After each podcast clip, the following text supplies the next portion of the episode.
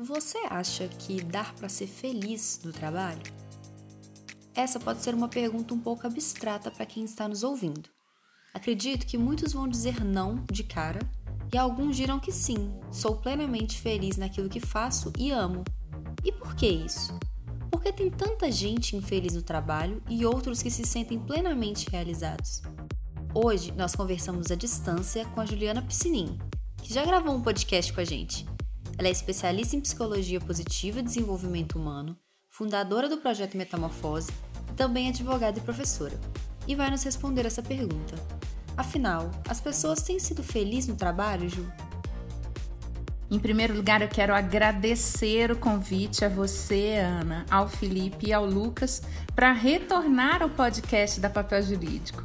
Eu que estive na primeira edição da primeira temporada falando sobre como contar histórias, estou aqui agora na segunda temporada fazendo parte da linda história que vocês construíram no podcast. Parabéns e muito obrigada por mais esse convite. Estou feliz demais de estar aqui.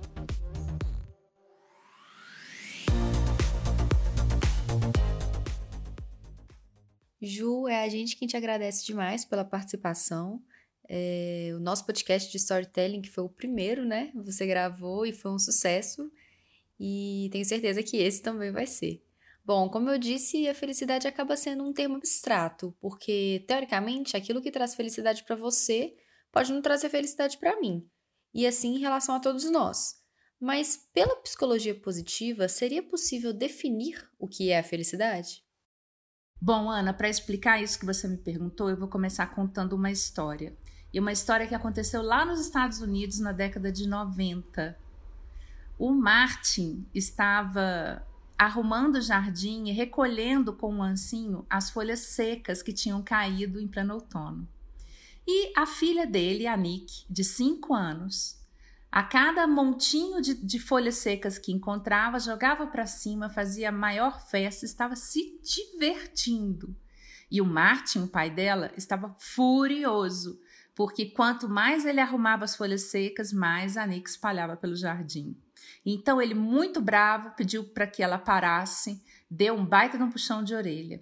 Então a Nick olhou para o Martin e disse: Pai, lembra do meu aniversário de quatro anos?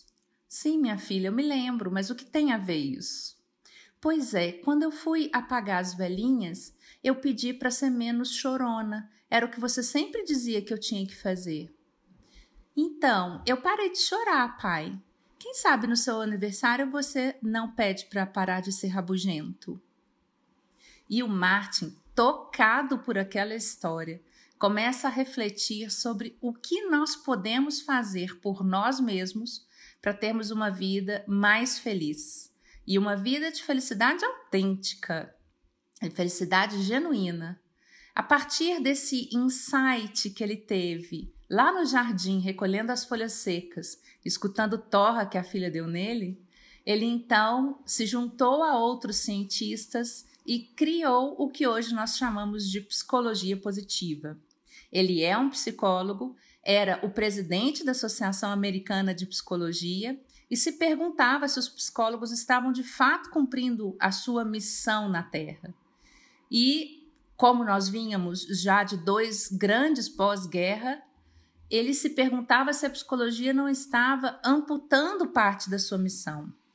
Vindo de dois pós-guerra, lidando com muitas pessoas que viviam quadros de depressão, de estresse pós-traumático, estavam os psicólogos muito voltados à cura da ansiedade, à cura da depressão, ao tratamento dessas doenças e distúrbios, e estava se esquecendo de missões importantes com as quais tinham se comprometido quando esticaram o braço lá no juramento no dia da formatura, de que a psicologia também deveria se preocupar com a felicidade e o desenvolvimento dos talentos humanos. Bom, com isso, Martin e mais alguns colegas desenvolvem a ideia da psicologia positiva e criam esse ramo da ciência que se destina a estudar a felicidade, o bem-estar e o florescimento humano. É por isso que aqui nesse podcast sobre felicidade a gente vai conversar um pouco sobre o que a psicologia positiva nos indicou. Na sua pergunta, você disse que a felicidade é um termo um pouco abstrato, porque pode ser que algo que deixe uma pessoa feliz não deixe a outra. Mas a ciência conseguiu listar os itens que, pelo menos de um ponto de vista geral, são capazes de provocar felicidade.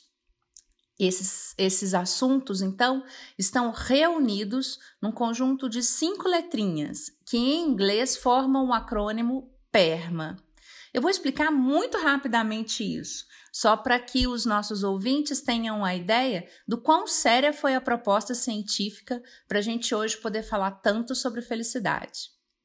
Nesse acrônimo PERMA estão reunidos cinco elementos, que em português seriam: primeiro, emoções positivas, segundo, engajamento, terceiro, relacionamentos positivos, quarto, significado ao propósito e, e quinto, realizações. Vou passar rapidinho por eles para que vocês possam compreender o quanto têm condição de serem mais felizes em qualquer situação da vida.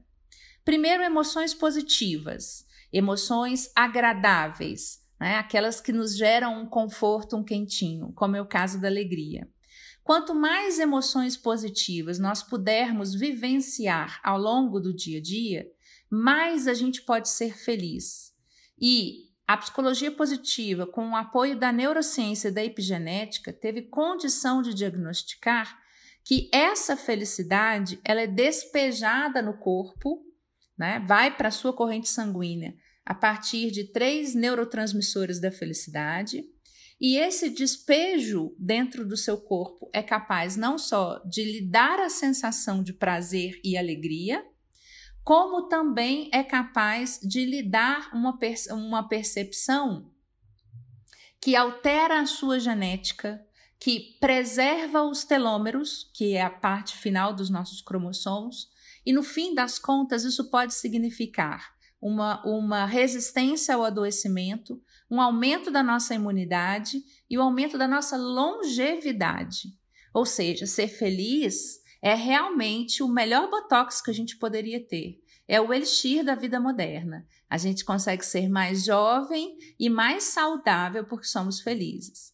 Mas não faz sentido que nós sejamos um pouquinho felizes num bololô de emoções negativas porque a ciência também teve a, condição de comprovar que para cada emoção negativa que a gente vivencia, nós precisamos de três emoções positivas para zerar a conta dentro de nós. Então, para ficar no zero a zero, a gente precisa ter três emoções positivas para cada emoção negativa. Portanto, não é simplesmente ter emoções positivas, e sim ter um número de emoções positivas que, projetadas sobre o número das emoções negativas, vem e vence a guerra. Então, é importante a gente entender o que, o que funciona para o nosso corpo. A ideia da psicologia positiva é essa: é olhar o mundo sobre a ótica do que funciona.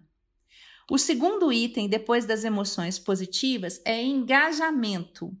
Engajamento, a gente acha em português que é se vincular a algum, alguma espécie de assistencialismo ou de projeto social, mas não. Engajamento para a ciência quer dizer o quanto que nós somos capazes de mergulhar numa atividade. O quanto que nós somos capazes de explorar os nossos talentos absolutamente imersos numa atividade que chega a um ponto que a gente perde a noção de tempo, de espaço, de tudo. Sabe quando a gente está fazendo uma coisa que a gente gosta muito e que a gente sabe fazer? E de repente, quando você vê, você perdeu completamente a noção da hora? Isso é engajamento. O Martin Seligman, o pai da Nick, quando se juntou com o Csikszentmihalyi, que é um outro professor de uma universidade americana, para montar a psicologia positiva, se aproveitou muito dos estudos do Csikszentmihalyi sobre flow, que é essa capacidade de engajamento, de a gente simplesmente viajar naquilo que a gente está fazendo, explorando os nossos talentos. Você pode sentir esse estado de flow, de engajamento. Lendo um livro, fazendo um esporte, se dedicando a uma arte, escrevendo um texto, algo que signifique uma imersão no seu talento, um uso da sua habilidade, até você perder essa noção temporal, espacial e se dedicar horas seguidas naquela atividade. Não é ficar horas de pendurado no Netflix, porque isso é apenas prazer, não é o uso de uma habilidade. A menos que você esteja assistindo a um filme numa outra linguagem para poder treinar o seu, o seu idioma, aprendendo sobre recursos cinematográficos, mas de em geral, nós estamos falando de engajamento quando você realmente mergulha no uso de uma habilidade, você está aplicando uma técnica e consegue ali se dedicar durante muitas horas.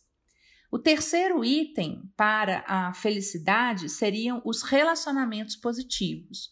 Não é só se relacionar com as outras pessoas, e sim aqueles relacionamentos que são genuínos, que são verdadeiros e nos quais a gente pode ser quem a gente é. O maior estudo já feito na ciência até hoje, que demorou 75 anos para ficar pronto nos Estados Unidos, ele pesquisou exatamente o que fazia com que algumas pessoas envelhecessem melhor e vivessem mais. E esse estudo concluiu que são os relacionamentos positivos, os relacionamentos que são genuínos, verdadeiros, autênticos e que permitem que nós sejamos nós mesmos, são o maior garantidor dessa longevidade, porque isso é felicidade despejada na corrente sanguínea. O quarto item é significado ou propósito. Não dá para a gente viver no vazio. Não dá simplesmente para a gente levantar como robozinho e trabalhar, faturar o dinheiro no, no final do mês e voltar para casa. A gente precisa encontrar na nossa vida, na nossa existência, sentido, propósito, significado. A gente não veio nesse mundo à toa. Nós temos alguma missão, alguma realização para fazer e a gente precisa descobrir esse sentido. Nós temos um número muito grande de pessoas que estão deprimidas, que estão ansiosas, que estão tristes, exatamente porque não encontram um significado para aquilo que estão fazendo. Né? De repente acordam um dia e se perguntam: o que, que eu estou fazendo com a minha vida? Eu já vi muita gente fazer essa pergunta e eu sei que muita gente ainda vai fazer, porque nós precisamos de fato encontrar um sentido para a vida. Quando a gente realiza uma atividade que está ligada a essa ideia de propósito, de sentido, de significado, a gente ama tanto o que faz que parece que aquilo nem é trabalho. Né? De tanto que a gente encontra essa esse despejo de felicidade à nossa corrente sanguínea. A gente faz com gás, a gente levanta mais cedo, a gente se dedica mais tempo, simplesmente porque aquilo é garantidor para nós de um lugar melhor. E o quinto item é realizações, que é a capacidade de nós cumprirmos as nossas metas, atingirmos os nossos sonhos e darmos conta da lista daquilo que a gente se prometeu e desejou. O conjunto de todas essas circunstâncias é o que a ciência hoje chama de felicidade autêntica e florescimento humano. E é exatamente o conjunto de todas essas circunstâncias que precisam acontecer na nossa vida, seja na nossa vida dentro de casa, com a nossa família, com os nossos amigos, mas também no trabalho. Por isso, muita gente tem deixado de estar feliz no momento do trabalho, porque não está usando esses requisitos ali naquele dia a dia. Não tem emoções positivas no trabalho, não se permite ter também não se engaja, ou seja, não está desenvolvendo uma habilidade, está fazendo apenas um serviço mecânico num baita de um pilotão automático, não foca nos relacionamentos positivos e na capacidade de interação com os clientes, com os colegas de equipe, com os vizinhos de mesa. Não vivem um trabalho onde encontram qualquer tipo de significado, aquilo é só um ganha-pão, e não têm metas, sonhos que depositam dentro do ambiente de trabalho. Por isso, é mais do que hora de a gente pensar sobre esses itens para que o trabalho, onde nós passamos maior parte do nosso tempo e da nossa vida ativa, esteja vinculado ao desenvolvimento desses itens. Bom, Ju, se a gente partir então desse conceito de felicidade que você trouxe, a gente poderia dizer que existe uma fórmula da felicidade? Seria real isso? Ana, essa questão de saber se existe uma fórmula da felicidade já ocupou a psicologia positiva, sim. E existe uma fórmula da felicidade que foi desenvolvida pelo trabalho de uma grande cientista, que é a Lubominsky, e ela conseguiu chegar a uma fórmula de felicidade. Existem outros estudos em andamento no mundo que pretendem diferentes quantitativos dentro dessa fórmula, mas hoje o que nós temos é a fórmula feita pela Sonia Lubomirsky. E o que, que ela define como felicidade? Felicidade é um conjunto de três itens. 50% da nossa felicidade é genética. 40% da nossa felicidade são atividades volitivas e 10% da nossa felicidade decorre de condições externas. Vou traduzir para o português. Metade da fórmula de felicidade é composto por condições genéticas. Então, sim, é verdade que algumas pessoas nascem mais propensas a serem felizes do que outra, porque coordenam características genéticas voltadas à realização da felicidade. Você pode então pensar: puxa, então eu estou ferrado nessa história, porque eu acho que eu nasci para não ser feliz. Eu acho que eu, que eu fui sorteado para ser um infeliz na Terra. Bom, deixa eu te dizer que não é bem assim. A ciência já descobriu que nós mudamos a nossa genética. A ciência já descobriu que nós temos o poder de adaptar os nossos cromossomos. E por isso você pode contribuir para que dia após dia a sua genética melhore. Se você se dedica a atividades felizes, você está automaticamente trabalhando a sua genética para que ela seja cada vez mais voltada à felicidade. Então, se você age voluntariamente, você muda a sua genética e ela começa a trabalhar para você. Então, mesmo que você não tenha nascido a pessoa mais feliz do mundo ou com mais propensão à felicidade, você pode desenvolver o seu corpo e a sua fisiologia para ir para esse lugar. Ou seja, no mínimo metade de você pode trabalhar para você ser feliz. O segundo item 40% da fórmula são atividades volitivas é aquilo que você faz para ser feliz. Não o que o mundo faz, o que o mundo te entrega, o que os outros te propiciam, como é o seu ambiente, como é a sua família, como é o seu trabalho. 40% da sua felicidade é aquilo que você faz para se desenvolver com felicidade. Então, lá das emoções positivas, do engajamento, de todos aqueles itens que eu falei. E apenas 10% são decorrência do meio em que a gente vive. A gente pode viver num ambiente extremamente estressante, estressado, estressor. A gente pode viver num ambiente onde a maré está sendo bem para baixo, onde as pessoas são negativas, são deprimidas, e esse ambiente pode nos influenciar. E o bacana dessa fórmula, Ana, é a gente perceber que é uma falsa crença de que a nossa felicidade depende mais do lado de fora do que do lado de dentro. Porque se eu tenho atividades volitivas de felicidade, se eu me empenho a ter ações que me fazem mais feliz, somo a isso a minha genética que eu posso melhorar a cada dia, 90% da minha felicidade depende do que eu estou fazendo. Depende de como eu estou tocando a minha vida. E o ambiente tem muito menos força para nos tornarem felizes. E no momento em que você detecta que está vivendo num ambiente que não é propício à sua felicidade, faz parte da sua atividade volitiva mudar esse lugar. Seja mudando de lugar ou então mudando esse lugar, ajudando para que esse lugar seja mais propício à felicidade e você ali permaneça. Então, sim, existe uma fórmula da felicidade. Isso significa que ser feliz está nas nossas mãos.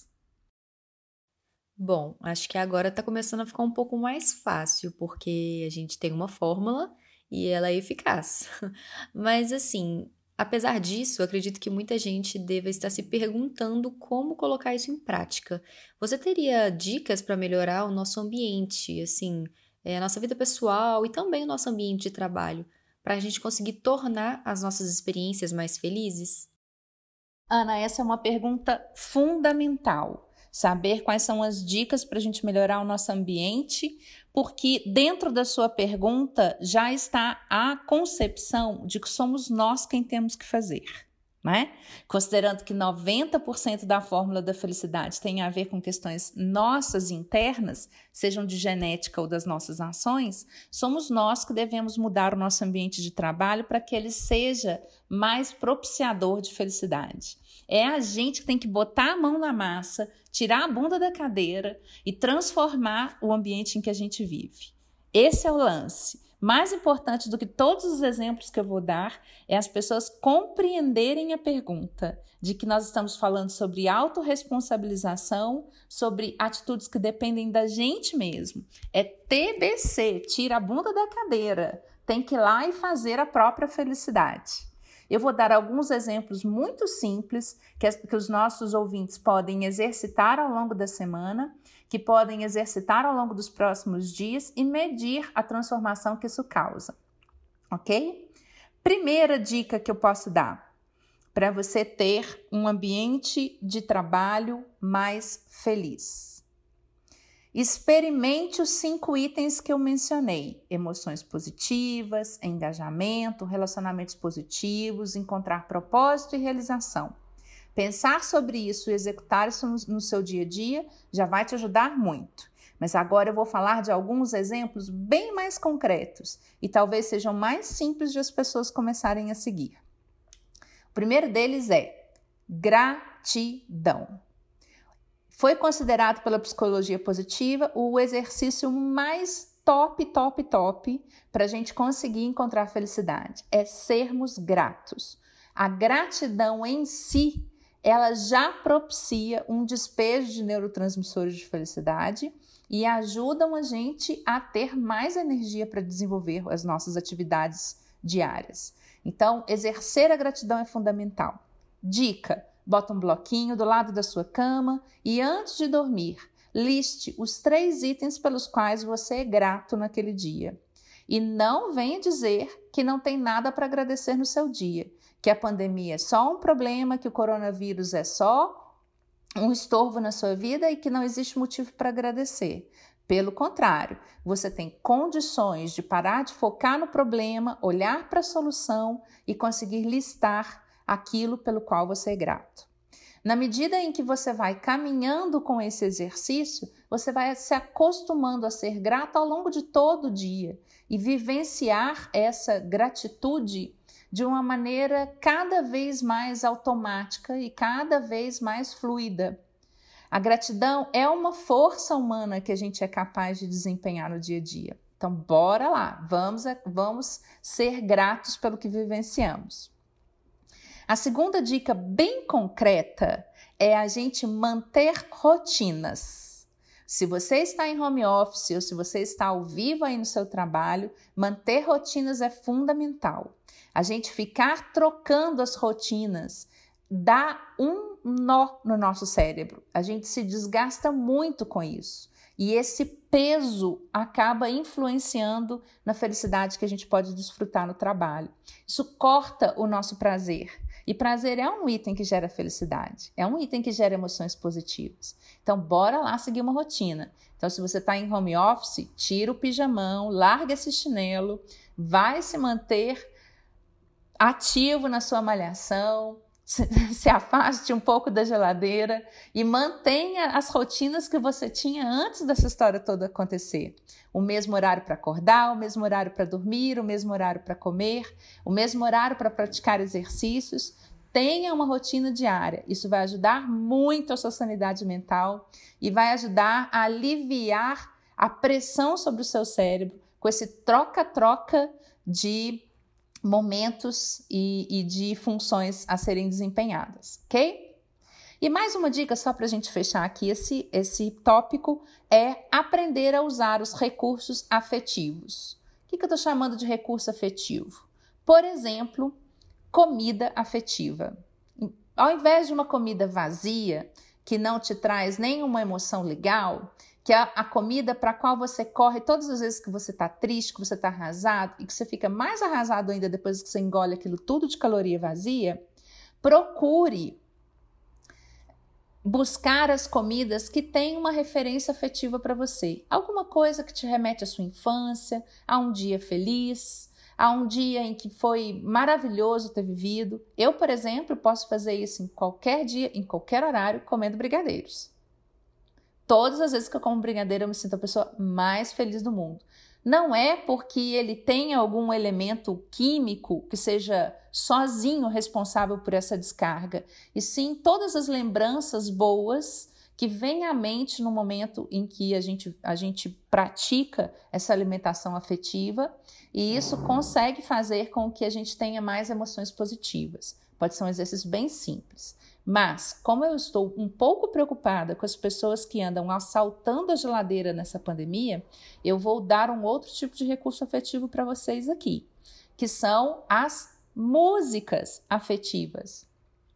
Deixa tocar lá no seu Spotify, deixa tocar lá no seu aplicativo preferido de música, alguma coisa que seja causador de boas lembranças uma música da sua infância, do filme que você mais amava quando você era adolescente, alguma coisa que faz com que você balance o esqueleto, que você simplesmente se reporte a um ótimo momento da sua história. Isso ajuda a gente a ter essa sensação legal.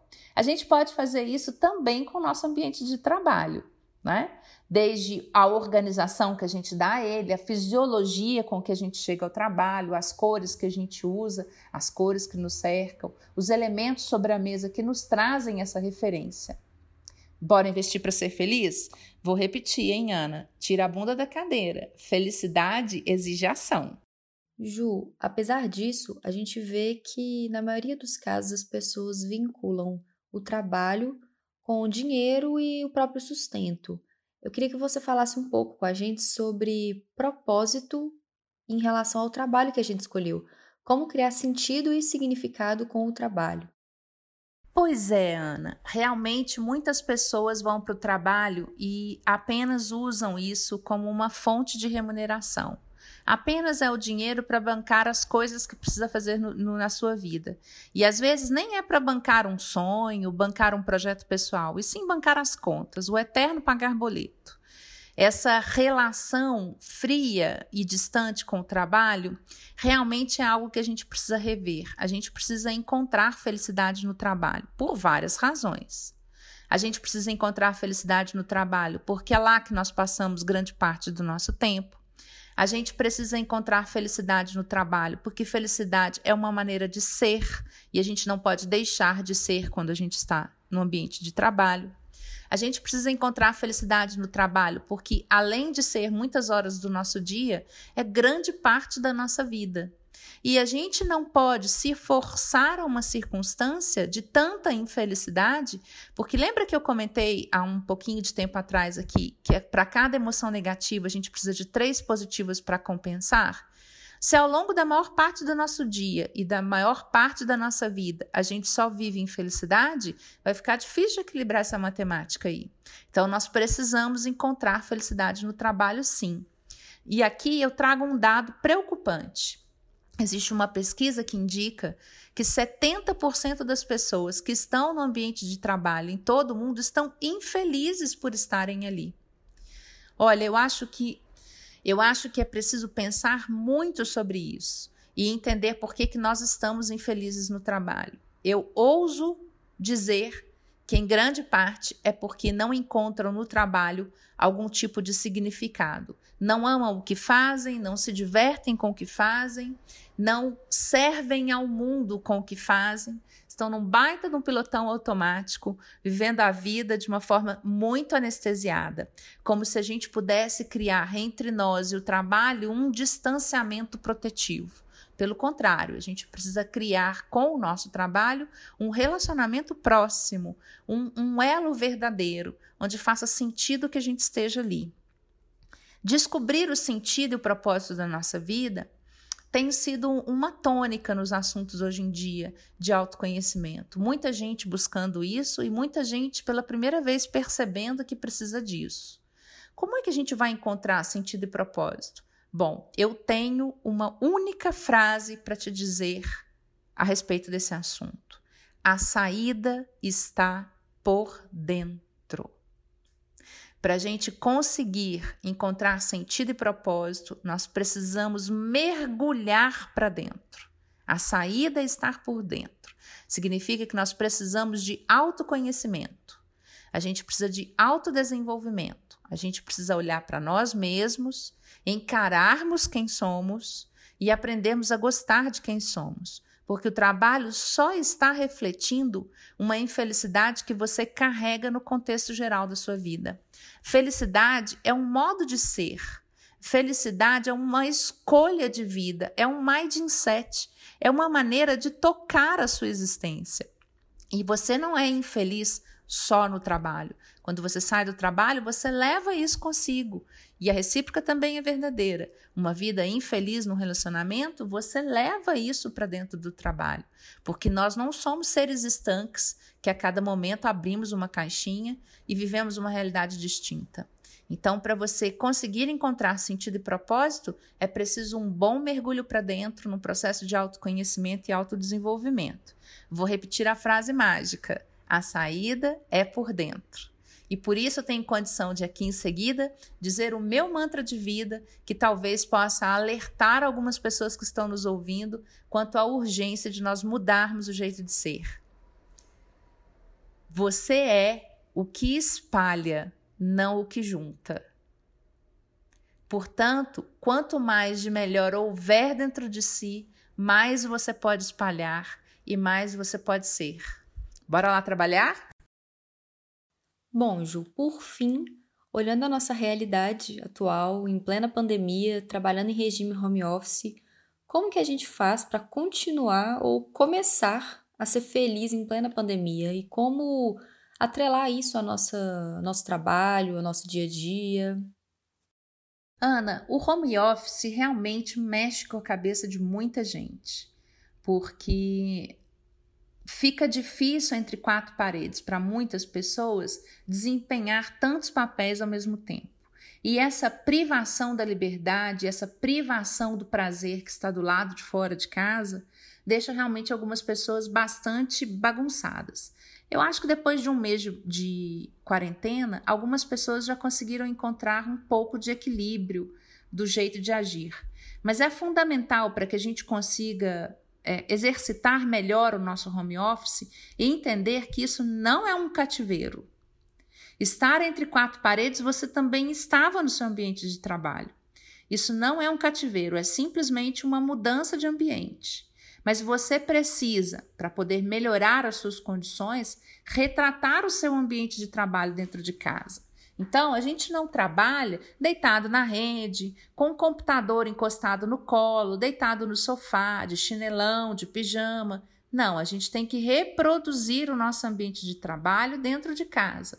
Precisamos de um lugar específico para isso, a gente precisa de sossego para isso, a gente precisa criar novas regras dentro de casa com as pessoas que habitam o mesmo ambiente, para entender o que é o nosso tempo de trabalho e compreender, quando estamos ali dedicados ao trabalho, que a função permanece sendo a mesma, mesmo que as quatro paredes que nos cercam pareçam de outra cor ou com outra textura.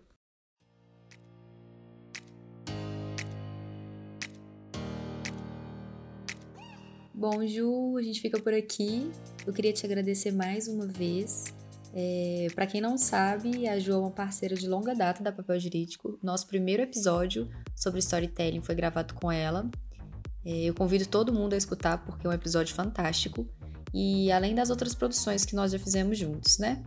É, acredito que esse podcast veio num momento bem importante. Eu acho que vai ajudar muita gente é, e nos fazer refletir sobre várias coisas.